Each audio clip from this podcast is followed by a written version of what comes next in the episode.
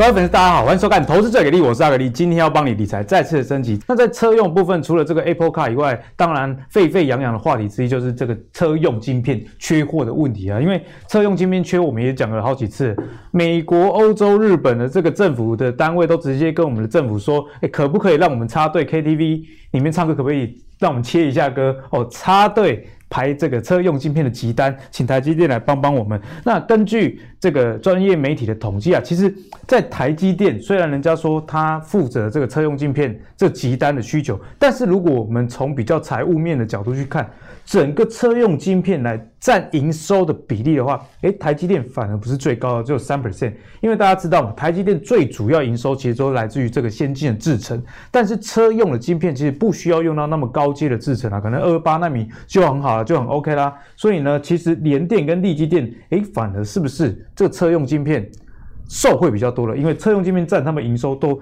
大于百分之十。所以如果看中车用晶片这个题材，投资人该怎么样？去做一个思考，我们先请伟杰。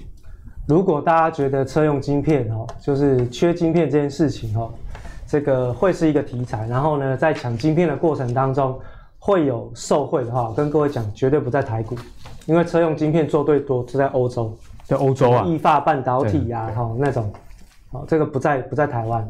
那在台湾呢，晶片纯晶片，我说就是 IC 设计那种晶片，晶片会受贿的那个都是很 low end 的晶片。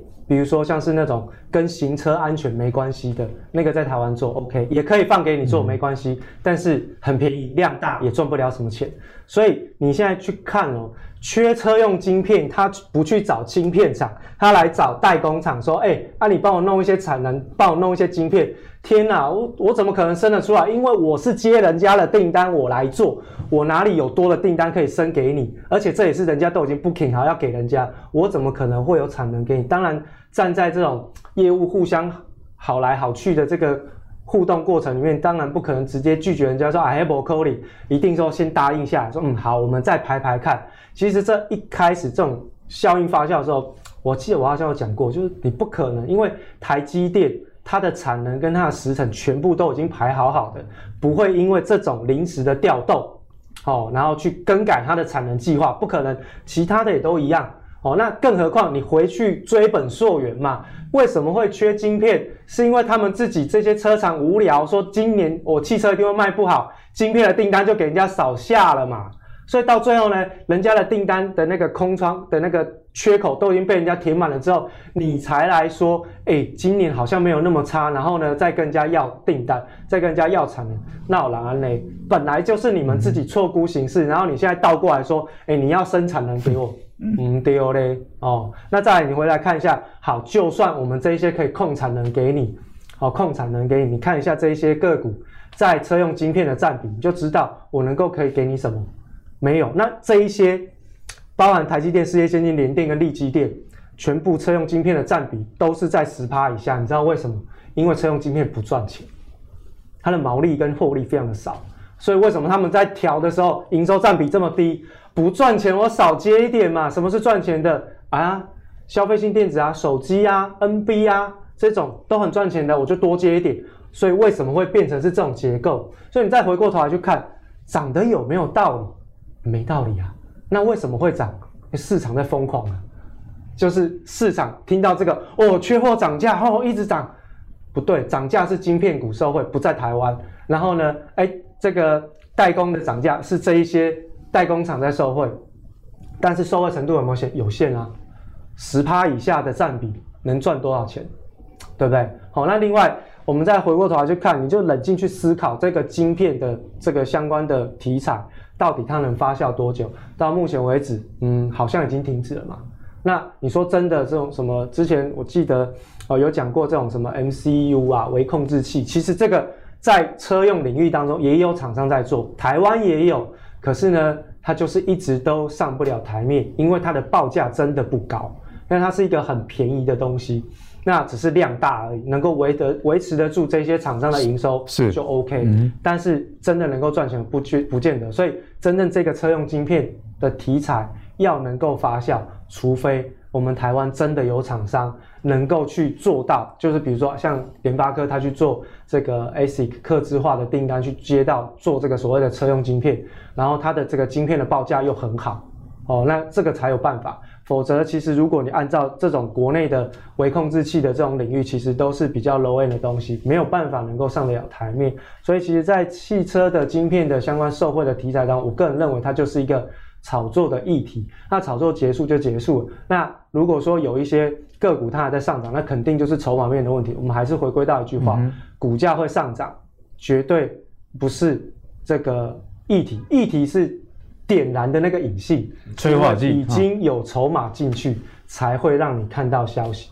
反过来，股价为什么会跌？因为筹码松动，股价才跌，不是说报价啊什么。有些时候你看到像之前的国巨，国巨从一千三跌下的过程当中，每每一次跌下来都说我今年的获利 EPS 多少多少，分多少多少股息，那么照跌啊。所以不是基本面不好，是筹码已经松动。所以车用晶片的产业这一些个股也是一样。当筹码松动的那一天，就是行情结束的开始。啊，所以呢，在车用晶片，如果你是因为这个题材去买的，那当然你知道它这个是题材的话，这是一个操作点了。那第二是你要知道这个跟基本面可能没有太大太大关系，但是对股票催化是有一定的效果。伟杰要跟大家表达的是这样，但你知道这是题材而上车，你也要记得哦，找对时间点下车。那敏章怎么来看待这个车用晶片的议题？刚刚总共有四档股票哦，有三档大家很熟悉，台积电哦、联电这些我都不讲，世界先进不讲，我来讲一档大家不熟的。这一档没有一档股票是新贵股哦，六七七零的利基电，去年十二月才新贵的股票。好，这一档股票有兴趣的朋友们哦，可以稍微参考一下，我跟你讲一下大概未来今年它的一些相关的规划，因为上次法说会有讲过，然后大概是可能会发生的事以及。这样的标的，因为最近这两天涨得颇凶了，嗯、哦，礼拜三涨十几趴，今天又涨十几趴了，所以涨得近期大概这一档涨最夸张。好，这档股从新贵到现在其实真的没涨过，从新贵第一天背着细抠的 Kelky 啊，一天解决。那利基电如果大家不熟，它就是利晶啦，哎，它就是当年的利晶啊。二零一二年的那个 Game Over 下市的历经，对，今年，重启炉灶，对，重重启炉灶，重新回来了啊！回来原因很简单嘛，啊，我晶圆代工啊，对不对？台积电拼不赢嘛，那联电也拼不赢嘛，那我跟世界先进合作嘛，哎，我就捡剩下的嘛，也很赚钱啊，因为这是半导体太旺了，很赚。那今年的三大重点，第一个，车用晶片是题材，好，老规矩，它真的只是题材，没瞎谈。可是市场怎么看这张股票的？很有趣哦。铜锣厂在苗栗做十二寸晶圆厂，所以这个厂开始盖，到它真正能生产，当然不是现在，黑的能力要来几两年后。可是这是它今年最重要的题材之一。为什么？十二寸呢？我要往先进制程走？问号，能不能走得上去？大问号。它是力积电。它不是台积电，你懂？大家懂我意思吗？嗯，你要从二八跑到一，哎，人家现在是三级纳米、二八纳米那个 level，哎，要跑到一四都很难了。你以为一步登天呐？差了好多，很难。它只做成熟制程啦，好，所以说力积电主要是成熟制程。所以最近啊，那个股价强，大家想哦，十二寸对，拼三座，呃，全球第几？哎，想太多了。有十二寸厂跟你很赚钱，两码子事。嗯、再来。折旧，十二寸基本上超级无敌贵啊！那一座厂下去，为什么现在利基电很赚钱？哎、欸，不错啊，利基电过去几年财报出来有碳级啊，新贵了啊，对不对？问题你想想，当初他是用八寸用旧制成全部折旧了完了，现在他随便接什么单接的都是赚，哎、欸，不没有折旧的嘛，我都摊完啦、啊。啊啊，我十二寸盖下去嘞，那我就要折旧啊。对，那我一折旧，我明后年的 EPS 马上掉啊，这是一点的嘛。所以你回头想想哦，这张股票最近在涨，你在想它在涨什么？不是不是说啊这样不好，题材是题材，筹码是筹码，有人上去自然涨，涨完你要记得跑就好了。好，因为之前很多人都因为我太多人问过我这张股票，哎啊新贵这张股票怎么看？很简单，没有涨跌幅限制，你看筹码对不对？动了没关系，你赚完就跑。可是这个题材在今年这三件事都会发酵。最后一个也是大家市场哦最喜欢炒作的。啊，新贵什么时候转上市？对嘛？那么新贵半年行情啊，对，新贵、的半年之后，它就可以申请转上市。所以这张股票真正人家在看的是，喂啊，去年十二月再加六，哎，我今今年五六月六月份我就可以准备喷上市的人，其实人家在看这个啊。所以，好朋友们，如果您对刚刚讲的哦，车用的股票，哎，车用晶片，台积电很少，对，联发科，对不对？这些你在看力积电的朋友参考一下，刚刚跟你讲的这一家公司，这些利多会慢慢发酵出来，但是你记得我刚刚跟你提醒的那个十二寸长。短线上反而会让这家公司的 EPS 往下掉。好，所以呢，投资上先把这几个东西记起来。如果你在看这一档的，是先把今年、明年这几件事会发生，把它记起来。以后你对照着看，配合股价的走势，你就知道怎么操作了。其实敏章这个分享，我觉得蛮好的。他跟你说的这个十二寸很花钱，但是不代表说这个股票就是不能买，因为你要。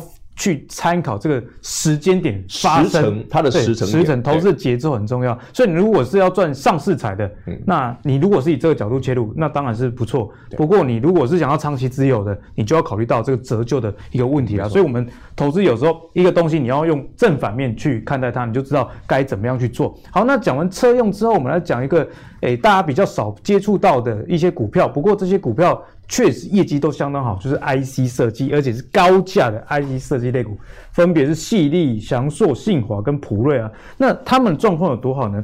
以矽力来说啊，去年的每每股存益前三季而已哦，就已经二十三点九八元啊，所以估计啊，今年有机会。将近五十元，哎，这个 EPS 五十块赚五个股本，真的是非常强哎。那另外像翔硕啊，也受惠这个叉八六处理器的渗透率的提高，还有 USB 四哦第四代这个 USB 的传输界面，其实业绩啊跟题材都相当的不错。但是这边该怎么样去看待这种高价的 IC 设计类股？我们先请明章帮我们解析。好，高价的 IC 设计，我要先讲一个老故事啊，因为我以前跟很多朋友讲过，我自己有快饿死的哈。刚我跟我我也跟那个他跟你讲过，你们不是有等到普瑞的吗？对，普瑞，我以前认识普瑞的时候两百多块，然后那时候耳闻呐，而且公司派很看好这张股票，然后说公司派看好，对不对？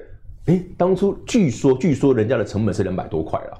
我想说两百多块，哎，股价也不算太便宜，哎，公司看起来还蛮赚钱的。殊不知一个月之后的股价从两百五掉到一百八，两百五掉到一百八，一个月而已，两百五掉一百八，哇，还好没买，你知道吗？暗自窃喜。Holy God，仔不背，然后公司派听你讲讲，对不对？那个那种这种街坊那个街坊那种那种传言哦，不足为信，不足为信，那随便人家随便讲讲的，回头一看就一千块了。对，回头一看，为什么我一两百块没有买，人家一千块了？跟你讲这个故事哈，有趣之处在于，不是说这档股票能够让你赚多少钱，而是这样的故事时常在台北股市发生。以前你认为的普瑞，你认为的祥硕，对不对啊？甚至那时候信华刚上的时候，哎呀，一直市场有在传，哎，投信在锁码这一只，投信在锁码这一只，投信在锁码这一只，啊，这真的一路狂飙啊！你不能刚刚被阿杰的 K，啊，两个不搭。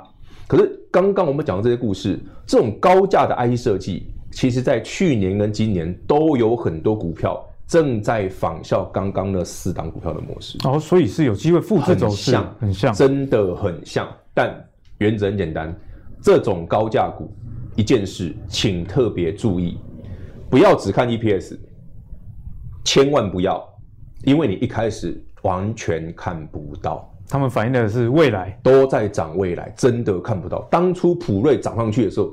普瑞博想要谈啊，那 K 啊贼，想说也是哦，就五三百、五百、八百这样一路上去哦，甚至那时候哇，信华哇上来的时候，大家讲我题材有多好，根本都不探底啊，我们这里 K 里啊。好，举几个例子给大家参考。今年以来哦，很有趣的，很像，真的很像。一个是这个金星科，去年九十，现在四百多了，今天还差点涨停。这一档股票也没赚钱，可是它涨的纯粹都是市场看好这个题材而已。所以说。高价的 IC 设计有个很大的特色，就是说 IC 设计包括这种细致的股票，它们的类似，它们的特特型哦非常类似。你喜欢特别标或者妖股的哦，可以参考一下，这种股票都有这种特色。欸、真的、啊，他们就很妖啊！你你回头想想，两百块的普瑞变成一千块，难道不妖吗？超妖！对啊啊，这个也是啊。股尼在高早科技八块，甚至有时候才一百多块而已。回头看，哎、欸、啊，怎么四百多了？你知道他赚多少钱吗？去年 EPS 多少？零还是负的忘记了，我没有算，我记得是还是负，这不值得一提。真的，你连看讲出来被他笑而已吗？那涨那么多倍，对，EPS 负的，没谈有啦。据说啦，年底那几个月稍微赚一点点呐，一点点而已啦，所以加起来是负的啦。可是这个题材为什么好玩？当台北股市哈多头依旧存在的时候哈，当然第一轮也许大家可能不一定有注意到它，但它总会有下一轮。就像我刚刚跟你讲那个故事。当初你没跟到普瑞，哇，两百五对不对？吊带八笑死了，都没有涨吗？回头看一千，它这样的题材方向正确的时候，注意筹码之外，你看哦，记得哦，涨多了不一定要追，呃，对，涨多了千万不要追，因为他们回档幅度都很大。这种高价的股，尤其 IC 设计或者是矽智财这种股票，它的特色就是非常容易暴涨，但相对的，它也容易暴跌。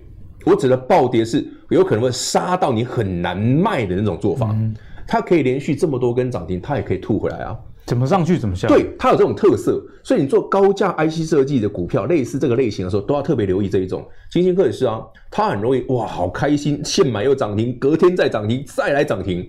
它我记得上次去年吧，有一波连续六根还七根涨停，连续的哦，就一百多块，跑跑跑回头看三百了，一个礼拜多而已，很夸张，天天涨停板。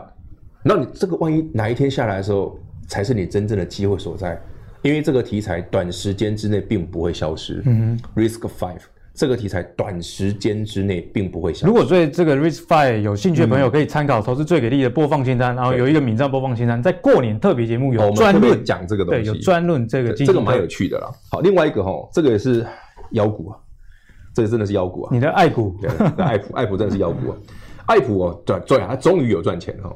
爱普去年才一百啊，啊现在经常八百了，八百下，今天八百。呃，去年大概小赚一点点，因为它是下半年开始赚钱哦。它的题材其实就是人家讲嘛，台积电加力积电嘛。哦，我们的三 D 堆叠技术可以授权给中国，我们开始有 EPS 的贡献，就是权利金的贡献。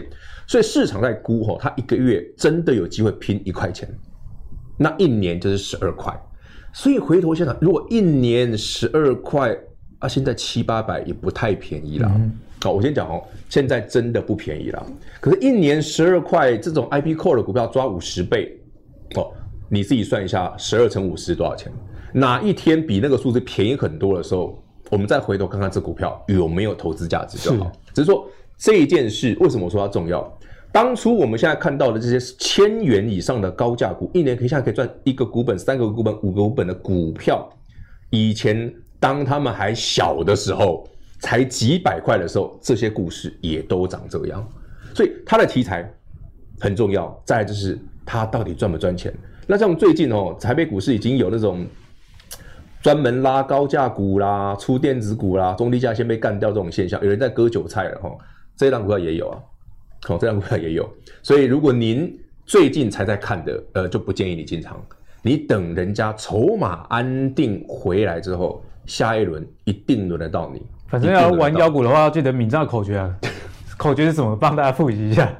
没有啦，爆量爆量啦，长黑涨不动啦，那就是标准的口诀。是是是。其实不是走妖股啦，我觉得很多股票都会啦。啊，另外一个是我觉得今年这是刚刚那几档里面最最有赚钱的啦，就利基啦，四九六八。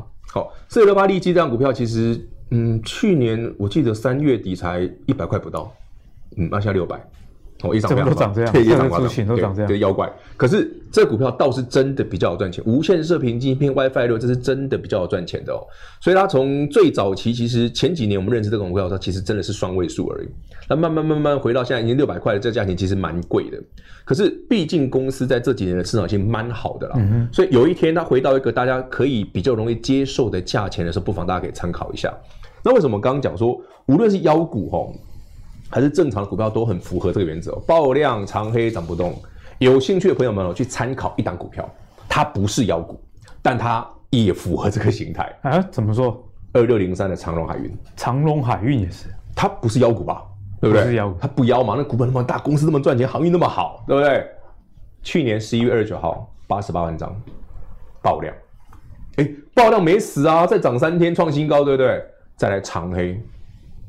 两个条件，咚咚咚下去了，啊，利多很多，很妙吧？就是说，当台北为什么我刚刚讲这这个口诀好玩，是因为它在形容一个筹码面的变化。当我股价堆积了很庞大的涨幅的时候，很好卖嘛，那有一个爆量的时候，我更好卖嘛，我有很高的动机，对不对？收割嘛，传说中的割韭菜就出现。不想割的，看到别人割也开始跟，人家不想割，我看到别人卖我也卖啦、啊，对，对不对啊？你又创高，再来跟长黑，前面没卖到的也看懂了，跟着卖啊。嗯、那最后结果就是，哎，明明利多很多，公司赚钱，哎，财报很好，股价一直跌。这个这种股票哈、哦，不是只有电子股会产生哦，传统股也会哦，或者说我们刚刚我已经讲到的国巨曾经发生过，很妙，筹码变了。大家都换手了，大家都收割了，去转资金转去做别的股票了。你不要还还傻傻的那边在那边苦守寒窑，那个等十八年也不会回来的。等十八年，等十八年是不会回来的。好了，如果真的要玩这种高价的 IC 设计股的话，第一你本要够粗，第二啊要记得停损，要记得停。其实我觉得投资什么股票都可以，只是你要知道那一类的股票它的玩法是什么。好，那如果你是对这种高价 IC 设计类股比较却步的，那对于最近刚刚伟杰在我们的节目一开始有跟大家聊到，现在这种大户美国大户。都在买的这些原物料、工业相关的，我们该怎么样去留意啊？就是半导体，我们知道这两三年其实状况一直都很不错嘛。嗯、那但是今年该怎么样去观察？伟杰强项在这些原物料，可不可以跟我们分享一下？好，我想其实在这个原物料当中哈，我我我还是比较强调，就是今年大家一定要稍微留意一下能源类股，尤其是油价的涨幅。好，那我们就延续刚刚第一个阶段我们讲到的，就十年期公债殖利率在往上跑。有没有什么样的受惠股？哦，那我们就先看红色这一框哈，就是受惠股。那绿色这一框是受害，受害大概就房地产然后民生消费等等，这是受害。受惠股就周期性的产业。那当然利率在上涨，利差空间也放大，金融业、银行业一定是。首当其冲，一定是最赚钱的，好，它利差空间已经出来，所以银行是第一名，第二名就是在零组件的部分，哦，这些相关的哦零部件的呃原物料、原材料等等的这个产业，第三个就是在能源类别，所以大家只要往这三个板块去做寻找，这是高盛做的统计哦，就是他们去找各个产业板块当中跟十年期公开值利率的相关性，那么。如果它的柱状体越长，代表相关性越高，也就是说，当十年期公债殖利率在往上涨的时候，这个往这边跑，相关性越高；往这边跑，相关性越低。哈，所以你可以看得出来，银行股，然后零部件、零组件，然后这个另外就是能源类股是跟这个升息的循环是有关系的。哈，这个是第一个。好，那这我们给大家看，那重点呢是放在能源类股，为什么呢？今年的能源类股有可能会跟去年的原油负结算哈不太一样。去年原油负结算是说啊不知道该怎么交割，今年原油搞不好是没东西可以交割，所以可能嘎空，对不对？那我们来看到这个是标普五百里面的一个相相关的期权部位，空能源类股的部位去除以空标普指数的部位，已经创下历史新高。也就是说，空能源股大于空指数的部位多了四倍。多了四倍，四倍啊！换言之，市场上非常看空能源板块，非常看空，创下历史新高。那有没有机会轧空？就能源类股已经不是看空而已，是躺在地上还要被踹。哦，对对对，好，所以 你不要不要说什么。我们刚刚一直讲掉那个十三楼，有没有？十三 F 的那个基金的持股报告书，巴菲特就买了雪佛龙嘛。雪佛龙做什么？就是做原油啊。那另外还有一家最大的就是这个呃。埃克森美孚在美国就这两家最大哦，那所以为什么他要去买？一定有他一定有他看到的原因嘛，对不对？所以你可以看到，光是筹码面就知道，轧空的机会正在酝酿当中。你在台北股市看轧空，美股也可以看轧空。这边呢已经帮大家统计出来哦，至少全市场都在看空能源类股。好，那另外呢？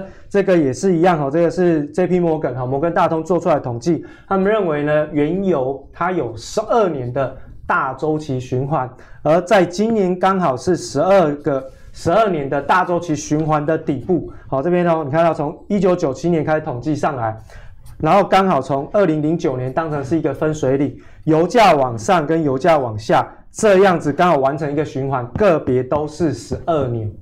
个别都是十二年，所以从今年原油为什么从低档开始往上反弹？除了在去年开始负负油价的结算的均值回归行情之外，已经开始进入到了基本面的大周期循环的这个景气当中。哦，那你说啊，为什么这个呃大家都觉得说经济景气在复苏，然后原油需求都还没复苏啊？我跟各位讲。